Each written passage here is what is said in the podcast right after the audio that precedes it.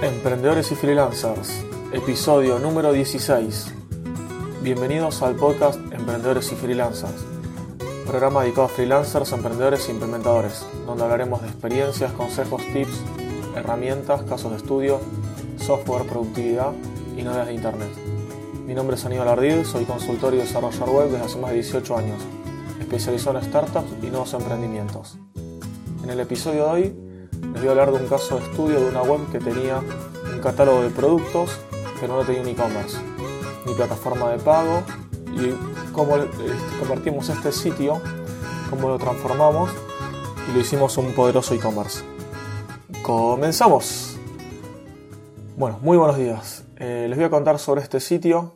Como les contaba, es la página web de un amigo mío, el cual tenía solamente hecho un catálogo y bueno, él quería transformarlo en un e-commerce para poder vender desde la página web. Eh, haciendo un análisis previo, cuando me comentó esto, empezamos, empecé a revisarla, él me, me comentó algunos puntos y yo comencé bueno, a analizarla desde mi punto de vista.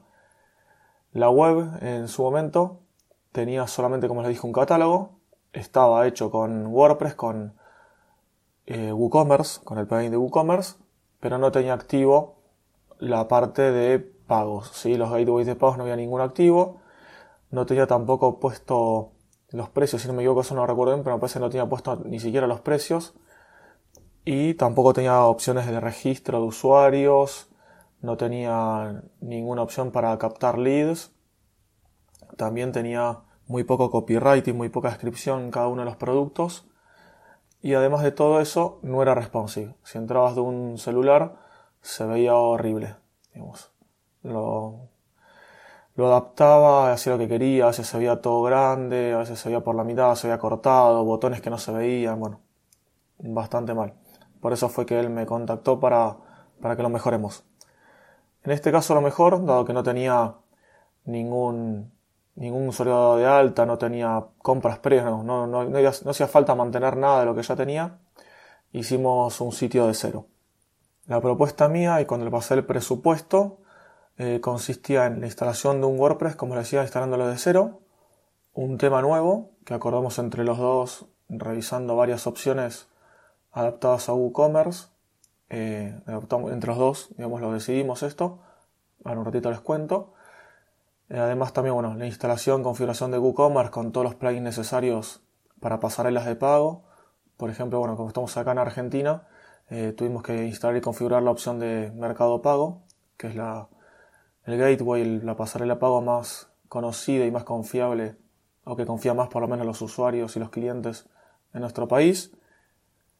Además de esto también, bueno, eh, configuramos herramientas de newsletter, email marketing, chat online, etcétera, varias opciones más. Bueno, al confirmarme el presupuesto y transferirme el 50% previo para comenzar el desarrollo, ahí empezamos a verificar todos los temas que, a mí me gustaban y ver si él, me lo confirmaba.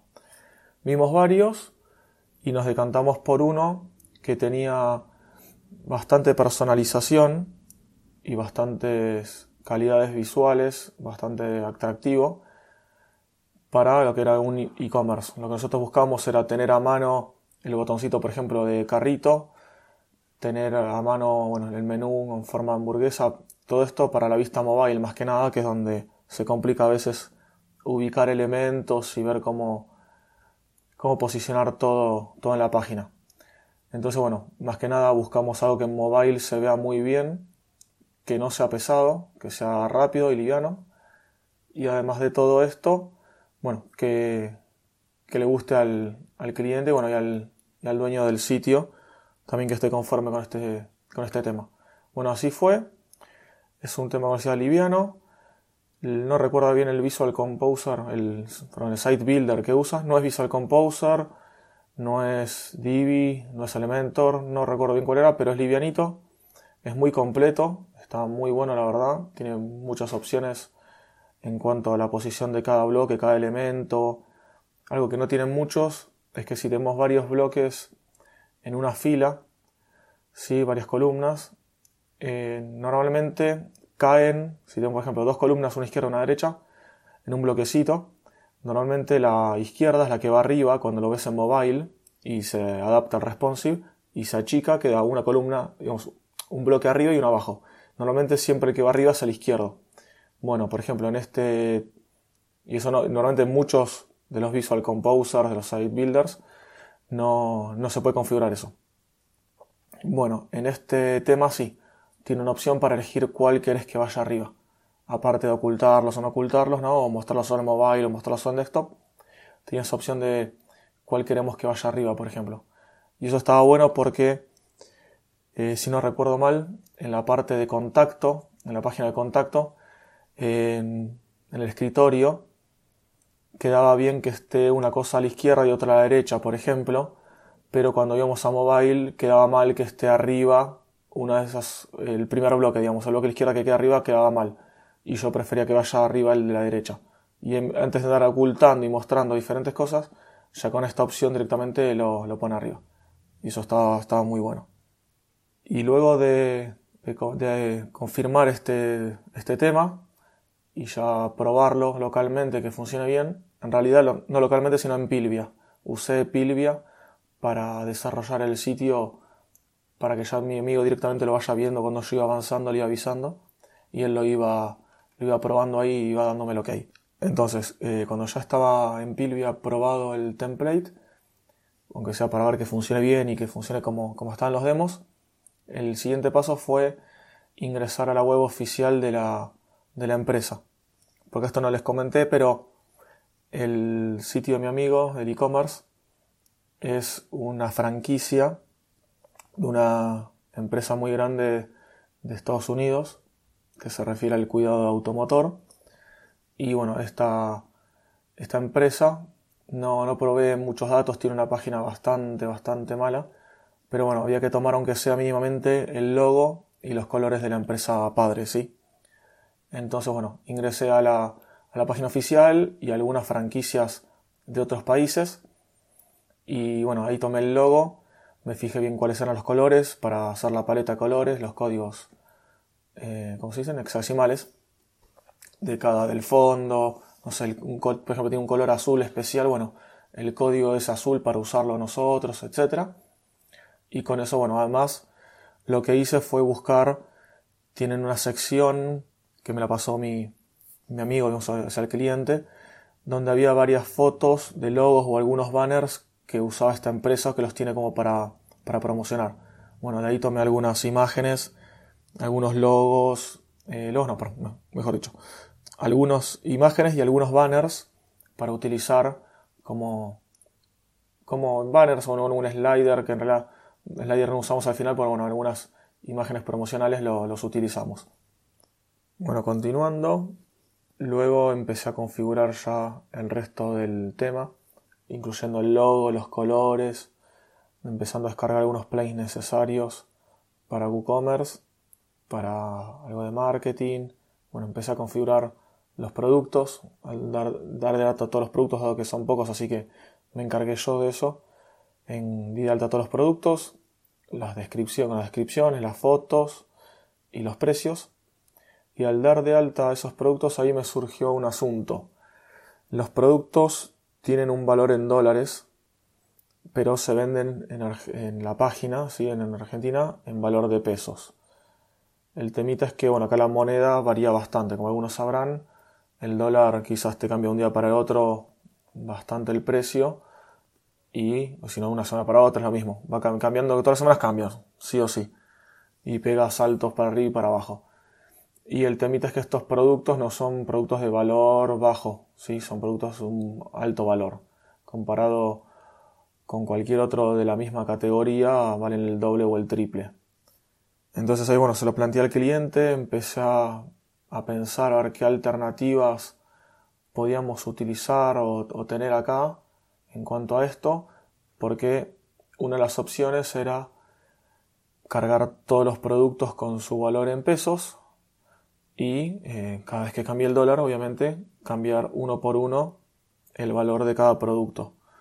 No es algo muy viable porque quizás si un día para otro te, te cambia el valor del dólar hay que actualizar uno por uno todos los productos tampoco era aceptable y no era una chance utilizar precios en dólares, porque en el, mercado nuestro local, si ven precio a dólar, como que salen corriendo, no están muy acostumbrados, entonces no convenía tampoco poner los precios en dólares.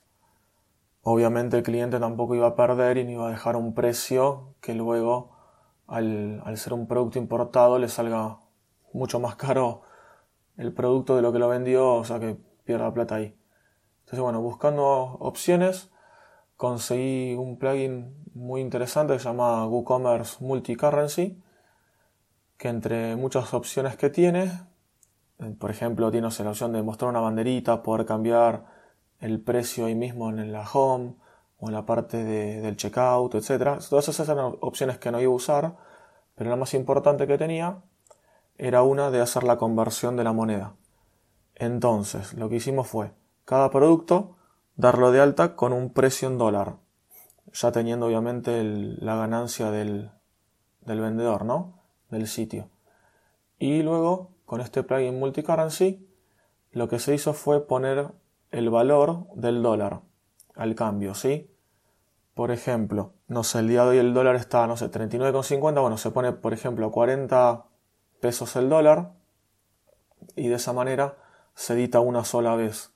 Si mañana el dólar sube, el, mi cliente, o sea, el vendedor, solamente tiene que entrar a un lugar de la página y cambiar un solo valor. No hace falta que edite todos los productos. Y esto automáticamente en el frontend, ¿sí? en la web que ve el usuario, ahí replican todos los precios y se ve en pesos. O sea, el usuario nunca se da cuenta de nada del dólar. Va a estar viendo siempre en la página un valor de pesos ya sea cuando ve la home, cuando ve el detalle de un producto, cuando va al checkout o cuando lo hace el redirect o el modal que le aparece la plataforma de pago, el gateway de pago. Siempre ve el valor de pesos y nunca se entera si que eso está, está en dólares realmente. Eso está bueno, como decía, por el tema de que el trabajo del, vendedor no es tan alto como cambiar el, cada, cada uno de los precios. Lo que antes no aclaré sobre el tema, el template que usamos, es el nombre se llama Flatsome y es un tema premium. Sí, es como a muchos no les gusta, eh, es de Team Forest, el lugar que muchos odian, pero yo no. La verdad que hay muy buenos temas, muy buenos diseños. Eh, este sitio va a tener seguramente mantenimiento, yo voy a hacer un seguimiento, o sea, cualquier problema que tenga el tema, yo me voy a hacer cargo. Y lo que yo hago además es de los temas que, que compro o previamente a comprarlos es revisarlos bien, ver que el demo funcione bien, que sea rápido, ver cuánto pesa la página, ver si el código está bien escrito. Aparte, cuando me lo descargo, por las dudas, primero lo pruebo bien, ¿sí? a ver si cumple lo que dice, si funciona bien la velocidad, si no hay nada raro. Si no, bueno, pido un refund, una devolución del dinero y listo. Pero tampoco hay que asustarse de los temas premium. no me a mí en lo personal no me gusta demasiado lo, minimalista. Según para qué. No, no vamos a generalizar, pero para sitios que tienen que ser llamativos, sitios de autos, por ejemplo, esto que es un, como un e-commerce de, accesorios para autos, eh, no puede ser algo blanco, liso y sonso. Queda, queda demasiado mal y el público y el cliente final no, no está acostumbrado a eso. O sea, si le pones un sitio blanco con unas letritas y solamente las, fotos de los productos es como que salen corriendo. Entonces eso no, no, servía en este caso. Quizás si es otro caso, una web de un, un curso, no sé, para un decorador de ambientes, quizás funciona, pero en este caso no. Y bueno, eh, luego de todo eso, ya el sitio había quedado funcionando en Pilvia, como les comenté, donde hicimos la prueba. Cuando mi cliente me dio el ok, que estaba todo bien, yo hice algunas pruebas, probé comprar, en este caso como no estaba del todo terminado de configurar y no era el sitio final, no era la URL final, solamente probé comprar sin usar una tarjeta de crédito real, sin usar la plataforma de pago, o sea, le puse 0 pesos a un producto, probé que funcione bien el, el circuito, terminé de ajustar los textos y colores de los mails que le llega al cliente, de la compra, del, del registro y demás, y ahí luego sí, ya con el OK, pasamos a subirlo al servidor destino. En este caso fue una, es una cuenta Grow Big del hosting SiteGround. Después en las notas dejo el enlace, por si no conocen el hosting. Y bueno, ahí yo configuré todo el servidor. Terminé de configurarle el sitio, di de alta el dominio ahí, los DNS. Configuramos el WordPress, lo di de alta, me traje el backup, digamos, de Pilvia que usé con Duplicator, lo importé y lo di de alta atrás del cPanel, copié los dos archivitos que te exporta Duplicator, los abrí por la URL del dominio y, y es como que se, se importó y se, se instaló el sitio, digamos. Cuando el sitio ya funcionando, ahí después le activé SSL, el certificado de seguridad, HTTPS, digamos, para el dominio. Y luego de eso, me parece que ya está. Ah, y ahí, cuando ya estaba el sitio, obviamente probé todo de vuelta que funciona todo bien. Y también, ahí sí, probé ya la plataforma de pagos. Probé ahí Mercado Pago, que funcione bien. Hice un cargo en mi tarjeta de crédito. Le puse un producto, obviamente bajé el precio, ¿no? Le puse 10 pesos o 4 pesos, no recuerdo cuánto le puse, para probar que funcione bien el pago. Probé todo el circuito y ahí ya estaba bien todo funcionando y confirmé y hice un pago real. Mucha gente dice, no, bueno, no voy a probar, pruebo con el, con el sandbox, con la caja de arena, así, con casi todos los, los gateways de pagos te dan una especie de, de servicio de prueba. Pero ahí hay un problema que no pasa, pero a veces puede llegar a pasar y ha pasado, de que el servicio de prueba funcione bien y uno piensa que está todo bien, pero el servicio de pago real no. Por ejemplo, le pifiamos en un numerito de la, de la API key. Son dos diferentes. Siempre el código que te da el gateway es un código para, para las pruebas y un código diferente que es el real, digamos, esos son los pagos reales. Si le llamamos a pifiar y a escribir mal uno de los numeritos o letras que hay ahí, vamos el sandbox va a andar bien, pero el otro no. Entonces vamos a tener un lindo problemita después. Entonces no, no cuesta nada, le cambiamos el valor a un producto, le ponemos nada, un dólar, lo que sea así, probamos que funcione bien, total lo tenemos que tener en cuenta, no podemos, obviamente el presupuesto que hacemos un cliente no puede estar ajustado, siempre tenemos que calcular que vamos a tener que hacer ese gasto o varios gastos de esos para probar, y bueno, ahí lo probamos realmente con una compra real.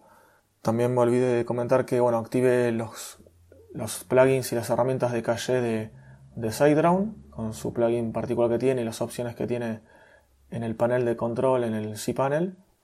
Y con eso, bueno, hicimos las pruebas de velocidad del sitio, funcionaba todo perfecto. Algunas pruebas de estrés para ver que no se caiga cuando entraban varias visitas al mismo tiempo. El sitio ya quedó configurado. Para finalizar, se activó el plugin WordFence. Mejor dicho, no fue finalizando, sino fue antes de hacer las pruebas de, compra. Probamos que también funciona bien el, el plugin WordFence por seguridad se activó un plugin de backup automático, eh, Updraft Plus, si me equivoco fue el que utilicé en este caso, y di de alta el sitio en Uptime Robot, que es la herramienta que yo uso para monitorear mis sitios y los de mis clientes, para ver que no se caiga en ningún momento, si se cae, estar atento y, poder levantarlo, verificar qué sucedió. Y con eso ya el cliente quedó notificado, se, hizo las, hicieron las pruebas y bueno, se hizo, me hizo el pago final y ya quedó todo, todo conforme y cerrado esta etapa del diseño y la, alta del, sitio del e-commerce. Bueno, y así llegamos al final del episodio. Les pido que cualquier consulta, duda que tengan me la hagan llegar, ya sea por cualquiera de las redes sociales mías o por mi página web. Buscan Aníbal Ardid en Google, le va a salir todas mis redes sociales, mi página ardid.com.ar y todo. Y bueno, también si pueden, para poder llegar a más personas y como agradecimiento, si pueden darle me gusta en iBox, corazoncito en Spotify o poner unas 5 estrellitas y hacer un comentario en iTunes, los agradecería mucho. Y bueno, esto ha sido todo por hoy. Nos escuchamos en tres días para un freelance tip, si no el lunes siguiente para el episodio de novedades y si no en una semana para otro nuevo episodio desarrollado. Muchas gracias por escucharme y hasta pronto.